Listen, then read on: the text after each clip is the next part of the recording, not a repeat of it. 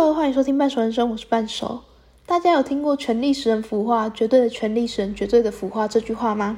这句话是事实吗？还是说是因为权力特别容易吸引到容易被腐化的人呢？今天我们要讲的这本书《腐败：权力如何崩坏人性》，作者布莱恩·卡拉斯将带我们去看权力背后令人腐败的真相。首先讲到权力，我们就要来探讨的一个问题是：为何会演化出阶级制度？要知道，人类在过去长久时间以来，一直都是属于自给自足的模式，非阶级的狩猎采集社会。然而，在一万一千到五千年前，开始出现了国家的形态，这使阶级更加的分明。彼得·塔钦借由他所著作的《极端社会》中所提到的一个例子来说明。达尔文的天择说，相信大家都不陌生，就是适者生存。好，现在有个基因让战士更加擅长战斗。同样也让他们更加容易死亡，因此会有许多人死于战斗中。反之，逃跑的懦夫会活下来。问题来了，照理来说，因为懦夫他们是活下来的，身上并没有善战的基因，也就代表着不会遗传给下一代。那为何我们还会有源源不绝的勇士呢？很简单，想象一下，一群善战的勇士对抗一群懦夫，谁会赢？如果输家还会被赢家屠杀，那懦夫反而成为了被基因淘汰的人。在那个年代里，当战士比当懦夫更有可能的活下去。但这跟阶级制度有什么关系呢？试想一下，当时战争最需要的是什么？三、二、一，答案是人。人越多，胜算越大。五百人跟五万人打，相信大家都会认为是后者有更大的几率打胜吧。这时会需要一个领导者带领大家，阶级制度就出现了，方便管理军队以及更多的人口。加上粮食开始盛产，助长了人口，让我们在相对短暂的时间就演变成庞大又复杂的阶级结构。当有阶级产生，势必就会有不平等。于是人们为了获取更多的资源，就必须要去争夺权力。这是不好的吗？老实说，也不尽然，因为阶级制度所引发的竞争，让我们更能够激励创新，不甘于现状，有时反而造成了更好的结果以及更进步的社会。再来，我们要讨论开头所提到的问题：为什么有些人明明没权利时还好好的，但当一拿到权力时，就完全变了一个人样的把贪婪展现出来了呢？真的是权力使人腐败吗？幸存者偏差使我们看见的大多数人是这样，然而其实并不能够说都是这样。其中有一部分的原因，也是因为我们对于那些人特别有感觉，使这些容易被腐化的人容易更容易上位。有研究显示，大多数人认为有领导能力的人通常是高大挺拔，这些既定特征从远古时代就已经深刻在我们的脑海中。当时的人需要存活，有时要面对到危机，而这样类型的人往往能够带领他们走出危险。但现在这个时代却不是照这样的游戏规则走。可惜的是，我们的脑袋并没有意识到，于是我们选出最顺眼的人来当领导者。但通常这类型的人有着过分的自信及自恋，甚至是自以为是。这些都是不好的吗？不，从远古时代来看。反而因为他们敢冲，会有更大的几率活下去。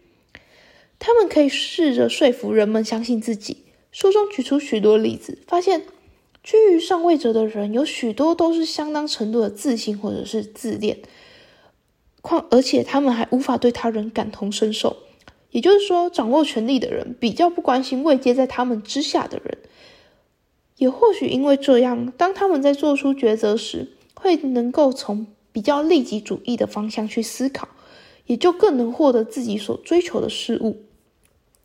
这样看来，好像权力使人腐化是错的。不在书中最后一段还是提到了，权力确实能使人腐化。作者举出一个实验——独裁者游戏，也就是当有两个人，我称之为 A 跟 B，并给一些金钱，交由 A 分配，他可以决定要跟 B 对半分，或者是。九一七三等任何方式随他高兴，也就是说是四六分呐也可以。但当 A 拥有权力分配金钱，也就是独裁者，他会如何分？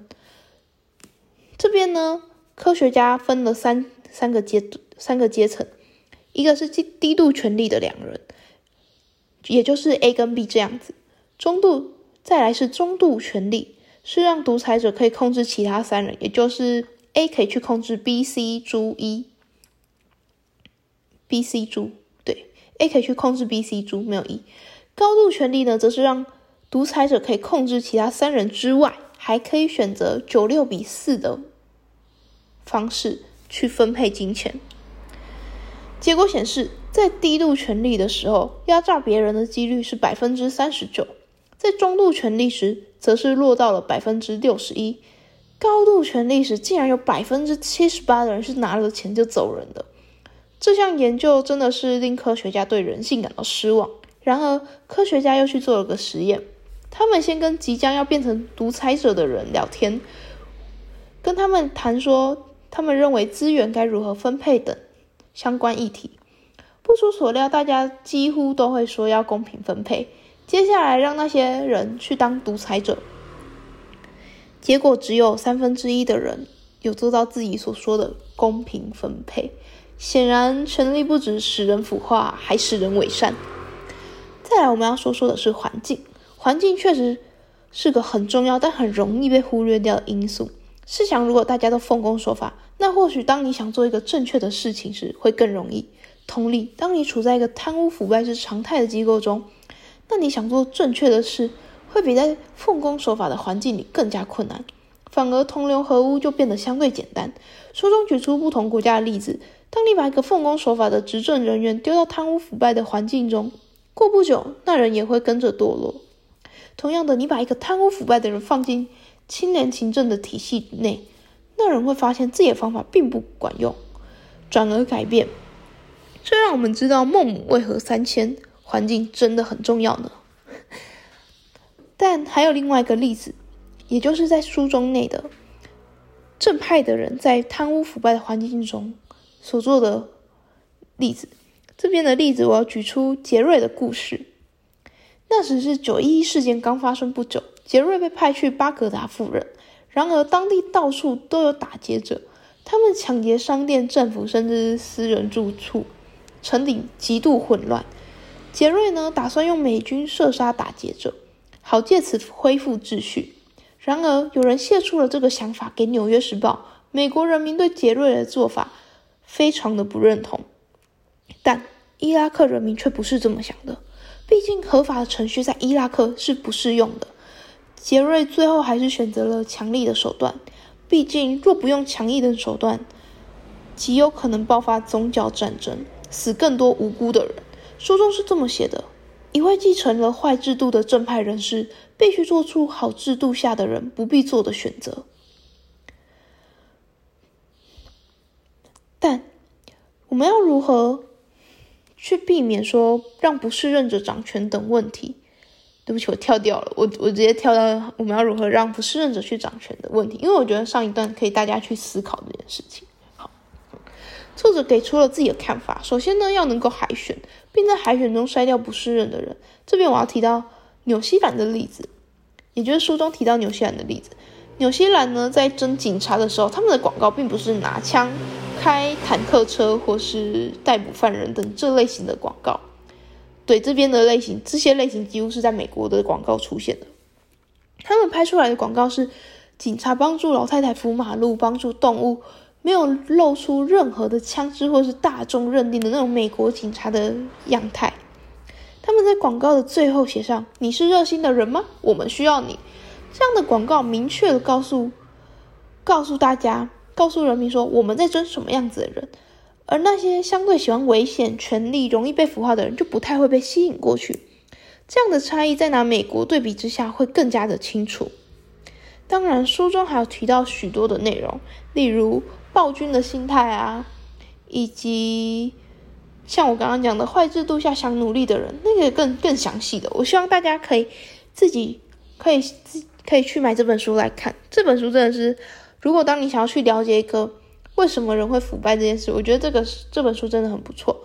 然后呢，你可以去试着想想看，才能更加深刻的体会。我觉得台湾一定有很多可以进步的地方。那最近不是也还蛮，就是台湾自己也是蛮乱的。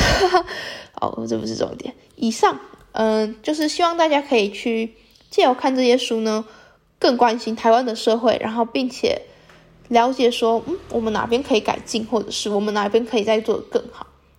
对，以上。如果喜欢我的说书，不妨给我一点小额支持，或是在下方留言告诉我你的想法，也可以写 email。